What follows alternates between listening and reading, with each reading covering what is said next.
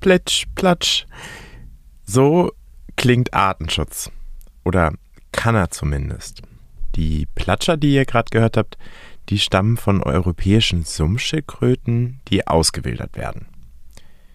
Das Auswildern selbst ist recht unspektakulär. Die Tiere werden einfach in einen geeigneten Teich oder Graben entlassen. Es platscht noch mal kurz beim Eintauchen und dann schwimmen die Tiere schon ihrer Wege. Viel spektakulärer ist die Geschichte dahinter, denn die Schildkröten waren in Hessen schon mal fast ausgestorben. Ähnlich schlecht steht es um die Arauschildkröte in Südamerika. Die lebt dort im Regenwald und vor allem in Kolumbien haben die Bestände ziemlich abgenommen. Die ZGF arbeitet dort eng mit indigenen Gemeinden zusammen, um die Art zu schützen. Die genaueren Hintergründe des Schildkrötenschutzes, die schauen wir uns heute mal genauer an. Ich bin Marco Dinter und ihr hört Hinter dem Zoo geht's weiter.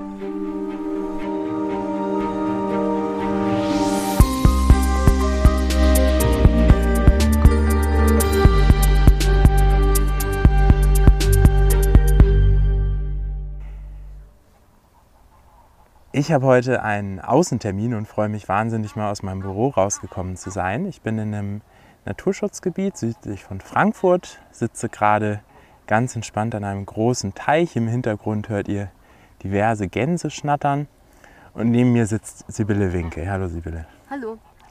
Vielleicht magst du dich einmal kurz vorstellen und äh, erzählen, was du eigentlich so machst und warum wir heute hier sind. Ja, mein Name ist Sibylle Winkel. Ich bin Diplombiologin und bin ja als Biologin sozusagen immer in der Aue tätig gewesen.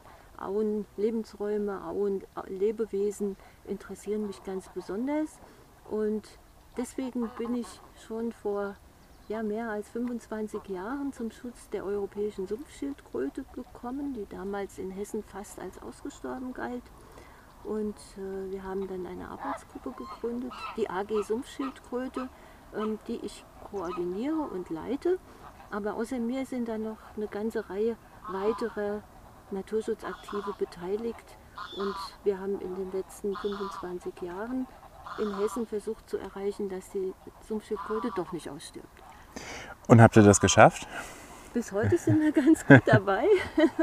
Also in den 80ern war es so, dass eigentlich niemand geglaubt hat, äh, dass die Sumpfschildkröte überleben könnte da wurde bezweifelt, dass es überhaupt draußen noch welche gibt. Wenn mal welche gesehen wurden, äh, ja, dann galten die als letzte Mohikaner oder vielleicht sogar als fremdländische ausgesetzte Aquarienschildkröten. Dann wurde also bezweifelt, dass es echte sind. Und wir haben dann gedacht, das ist was, da muss man mal genau hinschauen. Falls da noch echte sind, müsste man die doch jetzt zusammensammeln und nachzüchten, um wieder einen Bestand zu gründen, der zukunftsfähig ist. Und das haben wir dann gemacht mit einer riesigen Umfrage, wo wir in Hessen alle äh, im Naturschutz aktiven, aber auch Leute aus der Wasserverwaltung, aus der äh, Forst- und Naturschutzverwaltung, Leute aus den Naturschutzverbänden, ähm, ja, bis hin zur Schlösserverwaltung und der Landwirtschaft haben wir alle gefragt, die irgendwo draußen aktiv sind und haben dann mehrere Ordner voll Rückmeldungen bekommen. Das waren meistens Fehlanzeigen. Aber es waren auch einige Hinweise auf existierende Wasserschildkrötenvorkommen dabei. Und unter anderem war der Hinweis dabei auf dieses Gebiet, wo wir jetzt heute gerade sind, dass da Sumpfschildkröten existieren würden und dass sie auch schon vom damaligen Betreuer des Naturschutzgebietes über einen langen Zeitraum von 40 Jahren oder 50 Jahren immer wieder beobachtet wurden. Das war ein sehr wertvoller Hinweis. Das haben wir überprüft und haben dann tatsächlich noch eine Restpopulation feststellen können. Und die wurden dann quasi in menschlicher Obhut nachgezüchtet? Ja, also Tiere ja. aus dieser Population und versprengte Einzeltiere aus anderen Bereichen, äh, die keine Chance mehr hatten, überhaupt noch Partner zu finden für eine Vermehrung. Ähm, die haben wir dann zusammengeführt in eine Zuchtgruppe. Denn Sumpfschildkröten können ja über 100 Jahre alt werden und wenn dann einer einzeln übrig bleibt, irgendwo in einem Biotop, hat er ja keine Chance mehr auf Vermehrung, kann nichts zum Erhalt seiner Art beitragen. Und äh, das haben wir dann schon mal zusammengebracht in Zuchtgruppen und haben dann dafür gesorgt, dass die sich da wieder treffen und wieder Nachwuchs äh, zustande bringen können. Was ja entscheidend ist, wenn man in der Zukunft auch noch existieren möchte. Das stimmt. Ähm, welche Rolle spielt denn jetzt der Zoo Frankfurt dabei? Der Zoo Frankfurt und die anderen beteiligten Tiergärten haben sich an die entscheidende Stelle eingeklinkt der Nachzucht und der Aufzucht der Tiere. Das ist ja ein sehr arbeitsintensiver Prozess. Diese Tiere müssen jeden Tag ja gefüttert werden und bestmögliche Bedingungen haben, damit sie schnell an Größe und Gewicht zulegen.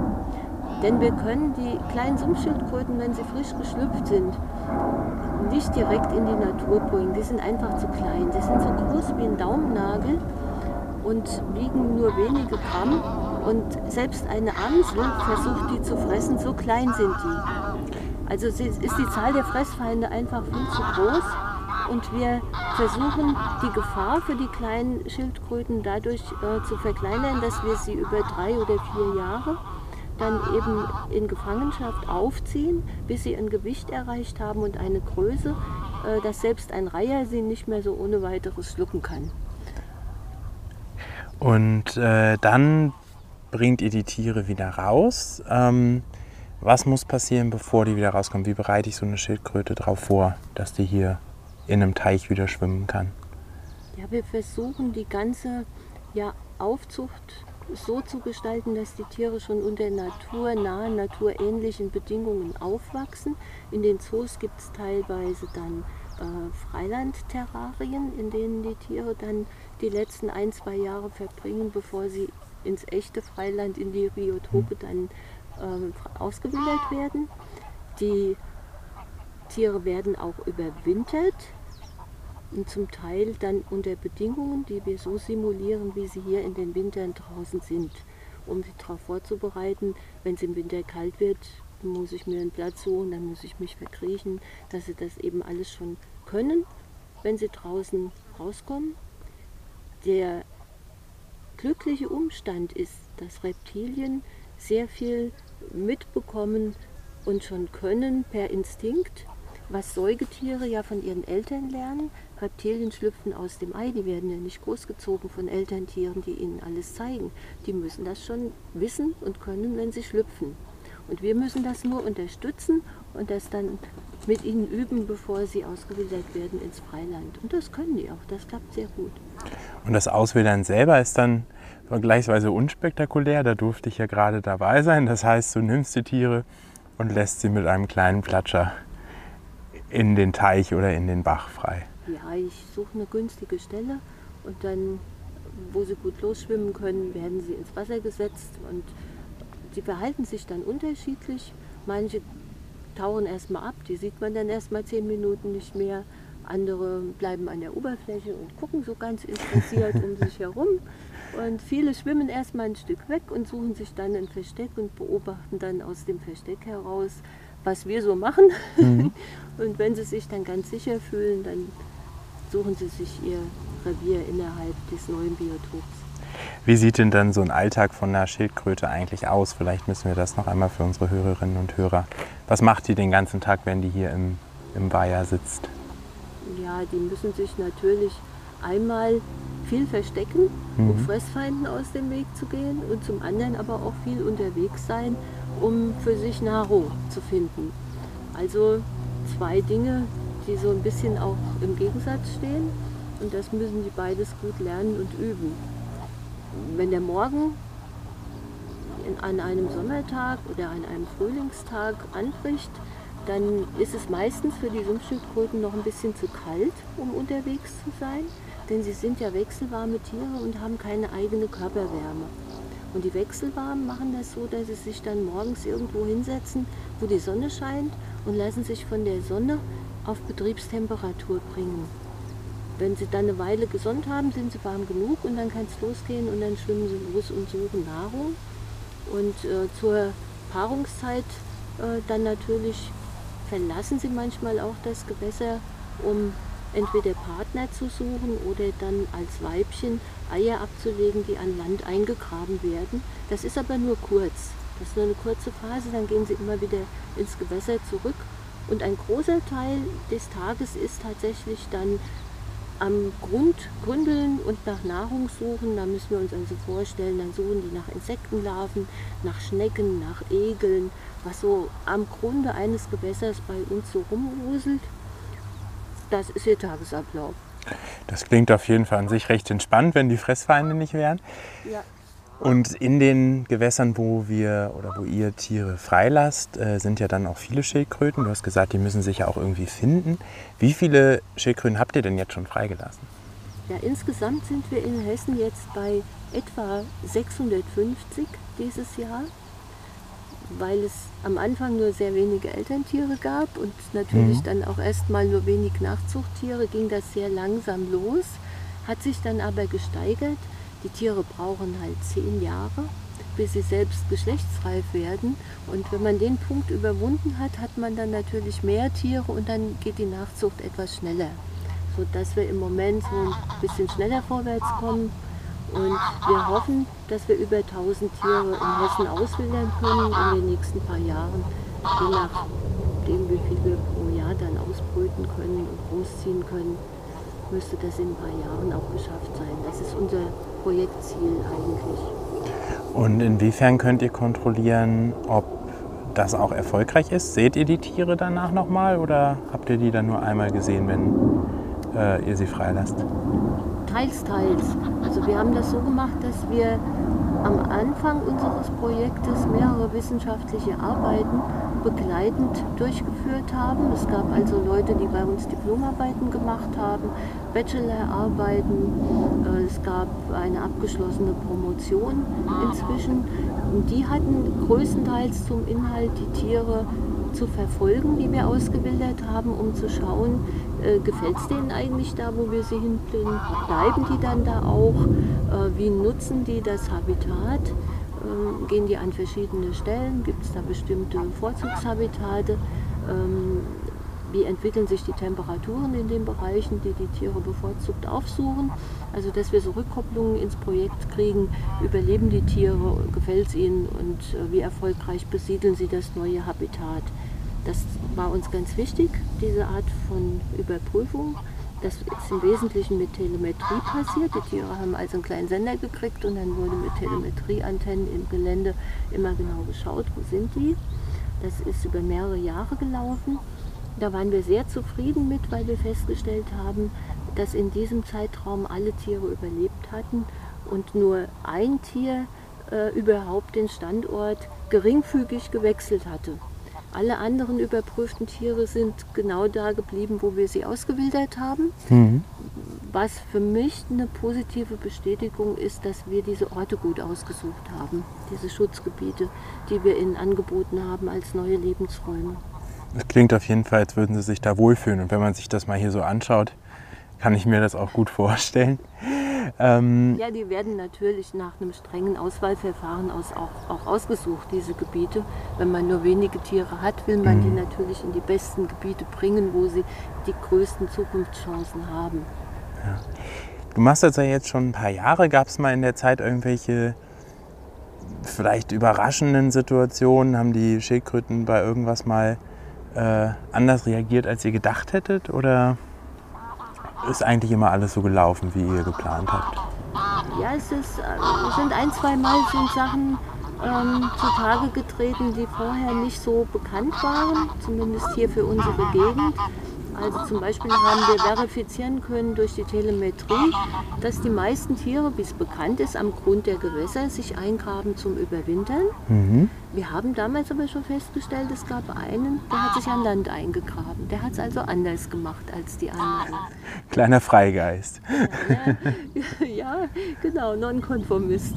Und äh, das stellt man eigentlich wiederholt fest im Rahmen eines solches Projektes, dass es immer wieder mal so Abweichler gibt. Was ja in der Natur auch sinnvoll ist. Das Spreading of Risk ähm, erfolgt ja dadurch, dass man sich unterschiedlich verhält und wenn bestimmte Sachen dann eben mal nicht klappen, dann hat der andere eine Chance, der es anders gemacht hat. Und ähm, wir haben auch festgestellt in den letzten Jahren, wo es ja mehrere Dürre- und Trockenjahre gab, dass äh, im Sommer mehrere flache Teiche, die von Tieren aus unserem Projekt bewohnt waren, ausgetrocknet sind. Und da haben wir zum Beispiel gesehen, dass die meisten dieser Tiere äh, dann dort abgewandert sind und benachbarte Gewässer aufgesucht haben, in denen noch mehr Wasser vorhanden war. Aber es gab auch Tiere, die sich eingegraben haben und haben so eine Art Sommerruhe gemacht, Sommerdormanz, mhm. eingegraben am Teichgrund des trockengefallenen flachen Teiches, in dem sie gelebt haben. Und das haben wir nur ganz zufällig rausgekriegt, weil ein Tierfilmer einen Film gedreht hat über aussterbende Tierarten, die man versucht äh, zu bewahren, ja auch über die Sumpfschildkröte gedreht hat. Und an einem von den Drehtagen haben wir in einem Gebiet dann plötzlich entdeckt, dass dann eine Schildkröte sich ausgegraben hat direkt vor uns, die vorher im Boden gewesen ist und die war über und über verkrustet mit äh, ausgetrocknetem Schlamm. Ja, das muss klasse ausgesehen haben. Aber spannend, dass ihr sowas dann auch mit rauskriegt in eurer Arbeit. Durch die genaue Beobachtung und durch die viele Zeit, die man halt mit ja. ihnen verbringt. Es ist zwar ein ehrenamtliches Projekt, für das wir nicht bezahlt werden, aber wir verbringen ja trotzdem sehr viel Zeit ähm, mit dem Beobachten der Tiere, um sicher zu sein, dass wir alles richtig machen. Mhm. Und ihr habt ja nun auch wirklich Erfolge vorzuweisen mittlerweile. Also die Schildkröte kennt man mittlerweile. Wir haben du hast gesagt, 650 ausgewilderte Tiere. Also echt ein spannendes, erfolgreiches Projekt. Es ist Und auch schön, dass so viele Leute zusammenarbeiten in diesem Projekt. Wir arbeiten ja als AG Sumpfschildkröte fachlich, aber arbeiten zusammen mit den ganzen Verwaltungsebenen, die es ja äh, braucht, um in einem Land wie Hessen Naturschutz zu machen. Also Naturschutzverwaltung, Forstverwaltung, Wasserverwaltung und äh, die Naturschutzaktiven, die ehrenamtlich in den Verbänden ähm, tätig sind, alle arbeiten mit uns zusammen. Glücklicherweise funktioniert das in vielen Gebieten sehr gut. Und ähm, über die Sonderstellung, die die Zoos einnehmen, haben wir vorhin schon gesprochen. Äh, die Zoos füllen die Lücke, äh, die wir sonst nicht füllen könnten mit der Nachzucht und der Aufzucht. Mhm. Einfach weil das sehr ja, arbeitsintensiv ist und weil das auch ja, um artgerecht zu sein, beste Bedingungen braucht. Da braucht man schon ähm, Gewässer, man braucht Freiland, ähm, Volieren, wo man die Tiere dann in Freilandteichen hältern kann und das alles unter guten Bedingungen. Das können wir als Ehrenamtliche nicht so leicht leisten und da sind, äh, ist die Mitarbeit der Zoos für uns unverzichtbar und ganz wichtig. Und diese Zusammenarbeit letztendlich von den Stellen allen, äh, die macht es uns möglich, dass wir dieses Projekt so erfolgreich machen. Es sind ja nicht wir allein. Da helfen wir natürlich gerne mit, aber ihr treibt das natürlich schon voran und ich wünsche euch da auf jeden Fall auch weiterhin noch viel Erfolg und dir erstmal vielen Dank für dieses Interview. Dankeschön, gerne. Eine ziemlich gute Zusammenarbeit, die wir da mit der AG Summschildkröte und mit vielen weiteren Partnern haben. Es hat richtig Spaß gemacht, bei der Auswilderung dabei zu sein. Ich habe eine Menge gelernt. Seit etwa zehn Jahren beobachtet die AG Sumpfschildkröte übrigens auch Jungtiere bei den Schildkröten im Freiland. Das heißt, die ausgewilderten Tiere haben sich anscheinend ganz gut eingelebt und pflanzen sich mittlerweile auch fort. Falls ihr mehr über das Projekt wissen wollt, ich verlinke euch auch mal die Homepage der AG Sumpfschildkröte in den Show Notes. Dort findet ihr auch Möglichkeiten, das Projekt zu unterstützen. Sibylle und ihre Mitstreiter arbeiten ja alle ehrenamtlich und die genetischen Studien und das Arbeitsmaterial, die kosten natürlich auch. Auch für den Rest der Folge bleiben wir heute bei den Schildkröten. Wir wechseln jetzt aber von den europäischen Binnenseen und Teichen zu den kaffeebraunen Schwarzwasserflüssen Kolumbiens die sich durch den Regenwald schlängeln und letztlich in den Amazonas münden. Hier liegen einige Nationalparks, in denen die ZGF seit 2014 arbeitet. Hier leben Jaguare, Flussdelfine und meine Lieblingstiere, die Wollaffen. Aber auch indigene Gruppen, zum Beispiel von den Miranya oder Bora, nennen diese Region ihre Heimat. In den Flüssen und Seen des Kahuanari-Nationalparks da lebt die Arauschildkröte, auch Riesenflussschildkröte genannt oder, für Nerds wie mich, Podocnemis expansa. Für diese Schildkröte gibt es ein Schutzprojekt, bei dem die lokale Bevölkerung eine entscheidende Rolle spielt. Also, reisen wir doch mal zusammen in den Regenwald. Mir aus Kolumbien, aus ihrem Büro in Bogotá zugeschaltet, ist jetzt Esperanza Leal Gomez. Meine Kollegin von der ZGF leitet das Programm der ZGF in Kolumbien und ich freue mich, dass sie heute Zeit gefunden hat, mit mir zu sprechen. Buenos dias, Esperanza. Buenos dias, Marco. Nice to see you again. Buenos dias, Marco. Schön, dich wiederzusehen. Du und deine Kolleginnen und Kollegen bemühen sich um den Schutz des Kauari-Nationalparks, der zu den tiefgelegenen Caqueta- und Putumayo-Landschaften gehört. Was ist so besonders an diesem Gebiet? Yeah, maybe just to, to tell you e-, easily how to describe the area. It is uh, what we call uh, in Colombia the lowlands of the Ich kann das Gebiet mal beschreiben. Hier gibt es keine Andenberge mehr, wir sind im Tiefland und die großen Flüsse aus den Bergen fließen hier durch in den Amazonas. Der Cahuinari Nationalpark ist ein Nationalpark, der 1987 gegründet wurde und sich mit einem sehr traditionellen indigenen Gebiet überschneidet. Er ist 550.000 Hektar groß und sehr wichtig, weil er der letzte Zufluchtsort der Arao-Schildkröte im kolumbianischen Amazonasbecken ist. Du hast jetzt auch was von indigenen Gebieten gesagt. Also heißt das, dort leben Menschen, die traditionell auch dort beheimatet sind? Yeah, in Colombia we have this um, advantage, I will say, in our law of, uh, of national parks, and is that a national park can be overlapped with a in Kolumbien haben wir den Vorteil, dass ein Nationalpark mit dem Territorium der Indigenen überlappen kann. Die Menschen gehören zu diesem Gebiet und ihnen gehört auch das Land. In unserem Fall gibt es also Überschneidungen, denn nicht nur Tiere oder Pflanzen sind wichtig, sondern auch die Kultur der Menschen und wie sie mit ihrem Land umgehen. Die Indigenen haben also auch das Recht, dann das Land dort zu bewirtschaften und sie können zum Beispiel fischen oder Pflanzen ernten? Yes, indeed, of course. Actually, their territory is bigger than the national park. So the communities are in very specific points and there are really few ja, people. Ihr Gebiet ist größer als der Nationalpark. Die Gemeinden befinden sich also an ganz bestimmten Punkten. Es sind nur wenige Menschen und die sammeln, jagen oder ernten nicht im gesamten Park oder Gebiet, sondern nur an ganz wenigen Orten, die sie selbst als Nutzungsgebiete bezeichnen. Wie heißt denn eigentlich die indigene Gruppe, die dort lebt? Uh, they belong to Miraña and Bora ethnical groups. Sie gehören zu den Gruppen der Meraña und Bora. Jetzt sprechen wir ja heute eigentlich über Schildkröten. Ähm, welche Bedeutung hat denn jetzt gerade die Arau-Schildkröte für die Menschen? The giant river turtle is one of the most important animals uh, for them in their vision of the world. Uh, let's say that they they believe there is a, an animal that the creation gave to them. Die Arau-Schildkröte ist für die Menschen eines der wichtigsten Tiere in ihrer Weltanschauung. Sie glauben, dass ihnen das Tier bei der Schöpfung der Erde gegeben wurde. Wenn die Schildkröte ausstirbt, werden auch sie aussterben.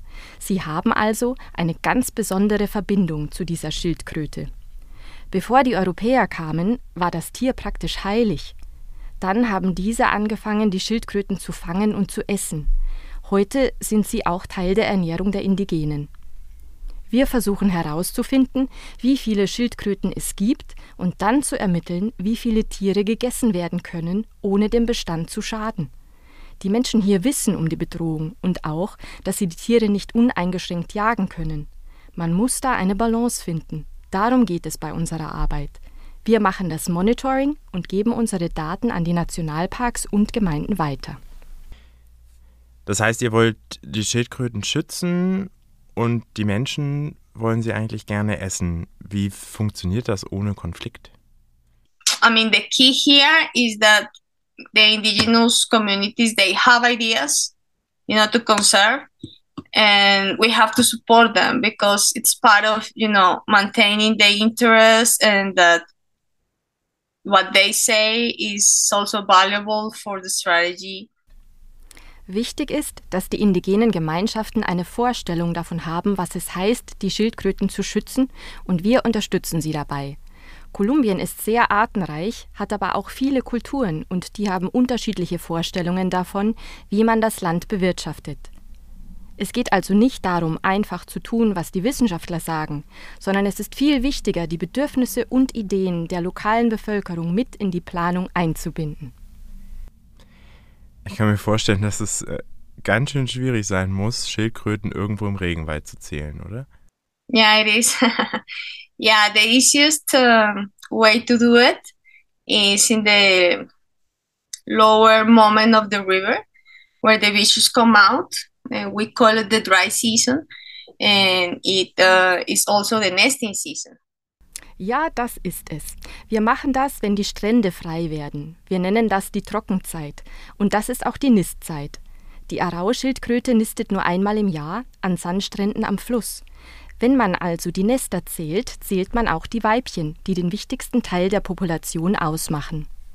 Wir haben elf Camps entlang des Flusses eingerichtet. Sie liegen vor den wichtigsten Niststränden.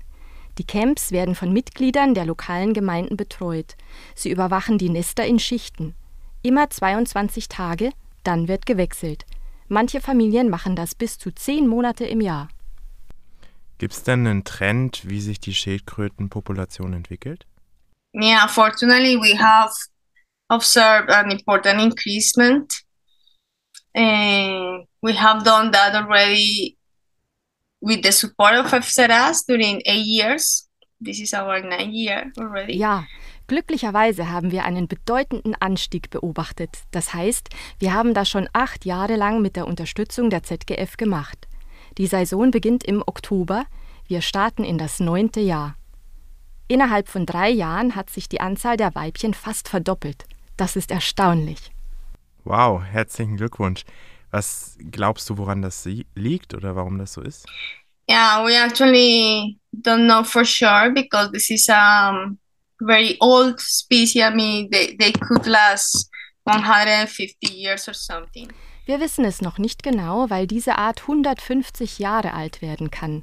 Wir vermuten aber, dass das verstärkte Monitoring für weniger Störungen an den Niststränden sorgt. Die Tiere sind sehr scheu und sehr wählerisch bei der Auswahl des Strandes, an dem sie ihre Eier ablegen. Vielleicht liegt es aber auch daran, dass es in diesen Jahren mehr geregnet hat und sie mehr Nahrung zur Verfügung haben, so dass sie mehr Energie für die Fortpflanzung haben. Ich denke, es hängt alles zusammen. Dazu gehören natürlich auch die Vereinbarungen mit den Gemeinden, nur die Eier zu sammeln, die in der Regensaison weggeschwemmt werden würden. Wer macht denn aus den Gemeinden überhaupt alles mit bei dem Projekt? Thanks for that question because uh, usually what happens with the processes with indigenous communities is that very few people gets involved. Usually the leaders, the main leaders, uh, who are more involved in the political discussions and everything. Danke für diese Frage, denn normalerweise sind bei den Prozessen in den indigenen Gemeinschaften nur sehr wenige Menschen beteiligt. Meist sind es die Anführer, die männlichen Anführer, die mehr an den politischen Diskussionen und allem beteiligt sind. Wir versuchen, den jungen Generationen und allen, die Interesse haben, zu erläutern, warum die Arau-Schildkröte geschützt werden sollte. Im besten Fall gehen dann ganze Familien in eines der Camps und helfen gemeinsam. Das klappt natürlich nicht immer. Kinder müssen auch in die Schule und oft sind die Frauen mit der Ernte oder anderer Arbeit beschäftigt. Ich würde sagen, dass etwa 80 Prozent der Menschen in den Gemeinden mitmachen. Das ist schon ein Riesenaufwand, denn wie ich schon sagte, wechseln sie alle 22 Tage, was einen hohen logistischen Aufwand bedeutet. Viel Benzin, Transport, aber es stärkt auch ihren Bezug zu dem Gebiet, das ihnen gehört. Das Gebiet ist riesig, ganz grob mehr als eine Million Hektar, viel größer als der eigentliche Nationalpark. Wie sieht denn dann eigentlich deine tägliche Arbeit aus, beziehungsweise die von deinen Kolleginnen und Kollegen? Yeah, we have um, we have an expert that is the coordinator of the strategy, Wir haben eine Expertin, die die Planung macht, und wir haben Mitarbeiterinnen und Mitarbeiter aus den indigenen Gemeinden, die dann vor Ort koordinieren. Wir arbeiten auch ständig mit den Mitarbeitern des Nationalparks zusammen. Die sind vor Ort und koordinieren sich mit den Familien und den Behörden in den Gemeinden. Wir unterstützen auch das Leben der Familien in den Camps und sie erhalten eine finanzielle Unterstützung. Wir sorgen auch für den Transport, organisieren Treffen und planen gemeinsam, was wir im nächsten Jahr tun werden. Dann gibt es auch eine Menge Papierkram und Verwaltung. Alle Daten, die wir in den Camps sammeln, werden analysiert und die Nationalparkbehörde überträgt sie in eine Datenbank. Das klingt nach einem sehr interessanten Projekt und nach einer Win-Win-Situation für alle. Für die biologische Vielfalt, für die Schildkröten und für die indigenen Gemeinden. Vielen Dank, Esperanza, für dieses spannende Interview. Thank you, Marco. Thanks for being interesting and always ready to help.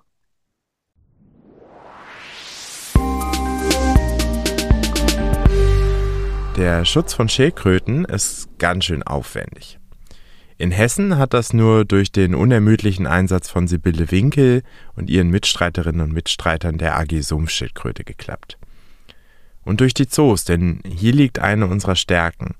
Wir haben die Kapazitäten und das Know-how, Tiere wie zum Beispiel die europäische Sumpfschildkröte artgerecht aufzuziehen. Über 650 davon haben Sibylle und Co. bereits ausgewildert. Bei der ZGF in Kolumbien liegen die Aufgaben noch etwas anders.